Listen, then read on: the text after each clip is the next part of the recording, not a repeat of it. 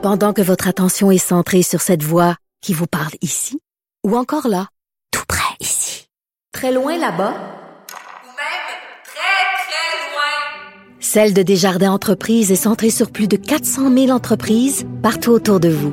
Depuis plus de 120 ans, nos équipes dédiées accompagnent les entrepreneurs d'ici à chaque étape pour qu'ils puissent rester centrés sur ce qui compte, la croissance de leur entreprise.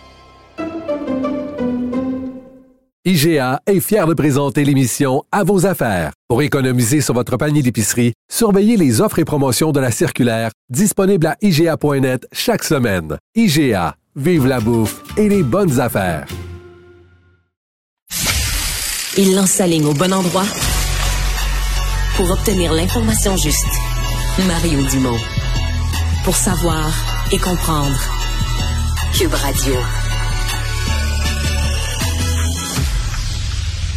Euh, au cœur de la discussion aujourd'hui sur euh, les façons d'atténuer les problèmes euh, à partir de lundi lors des travaux du tunnel Louis H. Lafontaine, il y a le président de la Chambre de commerce du Montréal métropolitain qui a lancé l'idée d'interdire d'être seul dans son véhicule, d'interdire l'auto solo aux heures de pointe dans le tunnel. Il est avec nous, Michel Leblanc, bonjour.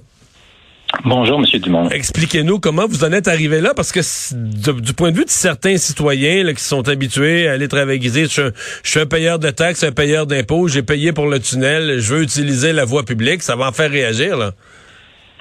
Ah, c'est sûr que ça en fait réagir, mais de la même façon que la congestion monstre qu'on a eue en fait réagir beaucoup. Puis à un moment donné, ben il y a des décisions difficiles à prendre et je suis pas du tout en train de dire que c'est facile. Là. Je suis juste en train de dire qu'il faut qu'on trouve une solution. Rappelons-le, c'est une voie en direction de la rive sud, donc tout le monde, autobus compris, covoiturage, camion, euh, dans cette voie-là. Puis du côté de Montréal, on avait dit déjà il y avait deux voies, mais qu'une des voies était réservée à du covoiturage. Donc les gens qui disent on peut pas contrôler le covoiturage, ben on peut le contrôler. Donc la question qui se pose, c'est qu'est-ce qu'on doit faire? Et là, nous, ce qu'on dit, c'est que les, ce qu'on a fait jusqu'ici historiquement, là, on l'a fait quand on a fermé le tunnel sous la montagne et qu'on donc on fermait la, le, train de banlieue de montagne. On avait des mesures euh, télétravail, horaire flexible, navette mis en place par des employeurs, euh, covoiturage encouragé. Mais il faut aller plus loin cette fois-ci, sinon on n'en sortira pas. Donc l'idée, c'est qu'effectivement, durant les heures de pointe, euh, et là, ben là, les gens me disent c'est quelle heure les heures de pointe? Je suis pas un spécialiste. Est-ce que c'est entre 6h30 et 9h le matin? Est-ce que c'est entre 4h30 et 6h, 6h30 le soir? À voir. Mais durant ces heures-là, qu'on ne puisse pas être en voiture solo, à moins euh, peut-être d'être un médecin avec une vignette euh, ou d'avoir certaines catégories, là, ceux qui font de la livraison, euh, et qui ont vraiment euh, leur métier, c'est de livrer en voiture par opposition en camion. Là, mais il faudra contrôler ça. Mais l'idée, c'est de rendre ça plus fluide durant les heures de pointe pour que cet axe-là fonctionne. Si vous arrivez à ça maintenant, vous dites là, c'est même pas commencé les problèmes et que vous arrivez à ça, est-ce qu'on doit entendre à travers ça que vous êtes assez pessimiste sur le fait que ça ça risque d'aller très mal? Est-ce que c'est votre, votre impression? Oui, l'impression, en fait, c'est pas une impression. D'abord, c'est qu'on sait le camionnage. Ils sont les spécialistes des déplacements. Ils nous disent quand bien même qu'on essayerait de livrer de soir, de livrer de nuit. Euh, la logistique est essentielle au fonctionnement d'une métropole. La logistique va être fortement entravée. Euh, ça va générer des augmentations de coûts, mais ça va surtout générer beaucoup d'incertitudes, beaucoup de difficultés.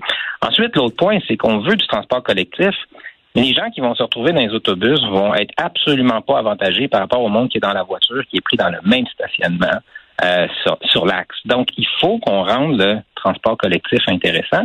Puis, dernier point, c'est le covoiturage. Ben, jusqu'ici, les Québécois, les Montréalais, on était réticents dans ces situations-là. Ben là, il faut l'encourager vraiment. Puis il va falloir que les entreprises s'y mettent. Donc, les entreprises essayer d'aider les employés à trouver qui pourrait faire du covoiturage. Peut-être deux, trois entreprises immédiatement à proximité.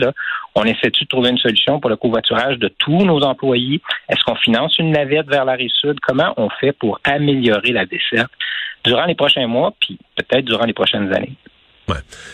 Monsieur euh, Leblanc, ici à Cube Radio, on a fait il y a quelques minutes réagir la mairesse Valérie Plante, la mairesse de Montréal, à votre proposition. On va écouter ça ensemble, puis on s'en reparle ensuite.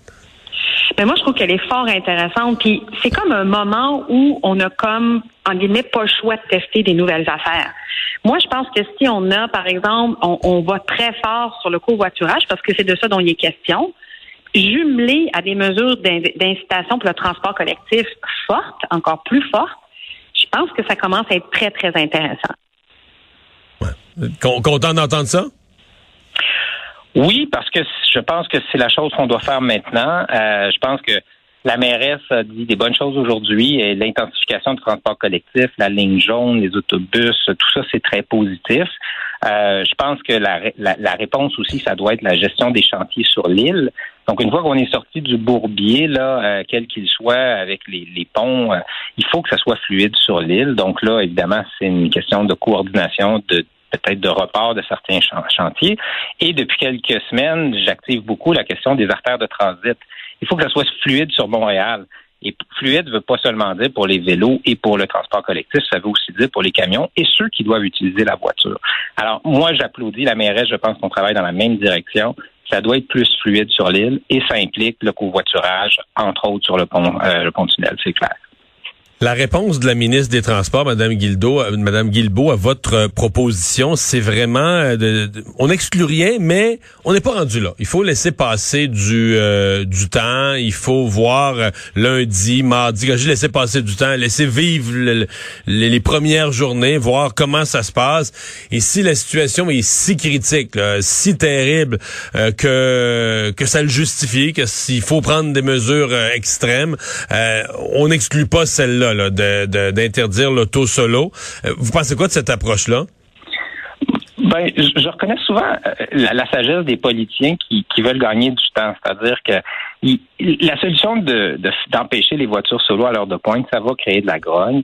Et donc, je la comprends de dire, d'une part, ben, attendons de voir si les gens grognent beaucoup, ils vont peut-être l'accepter plus facilement. Puis d'autre part... Vous pensez que c'est ben, c'est simplement ça, le gouvernement se dit, faut, faut que les gens voient l'ampleur de la catastrophe pour qu'ils acceptent ensuite un médicament qui goûte mauvais? Ben, en partie, oui. Puis l'autre chose, j'ai l'impression qu'effectivement, son ministère n'a pas toutes les réponses sur comment ça pourrait se mettre en place. Donc, elle serait mal prise de dire oui, c'est une bonne idée, qu'on va le mettre en place lundi prochain.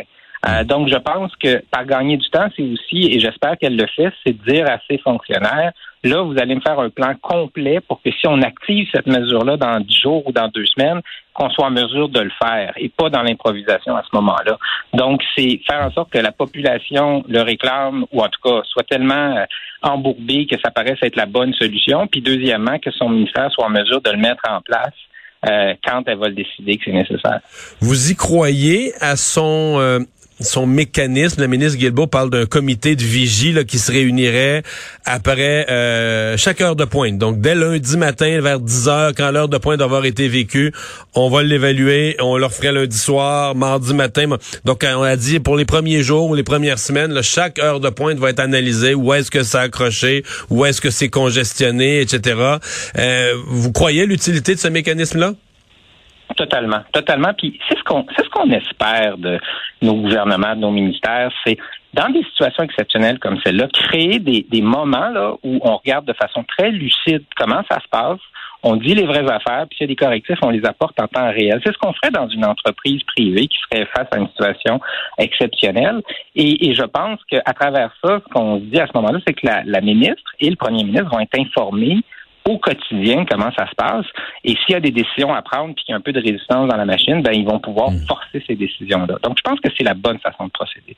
Vous, de votre côté, comme président de Chambre de commerce, est-ce que vous vous attendez à recevoir des cris d'alarme, je sais pas, de d'entreprises euh, qui, qui entreprises manufacturières qui n'ont pas été capables d'opérer parce que la matière première est pas rentrée le matin, ou d'entreprises qui, qui perdent des employés parce qu'ils peuvent pas se rendre, etc.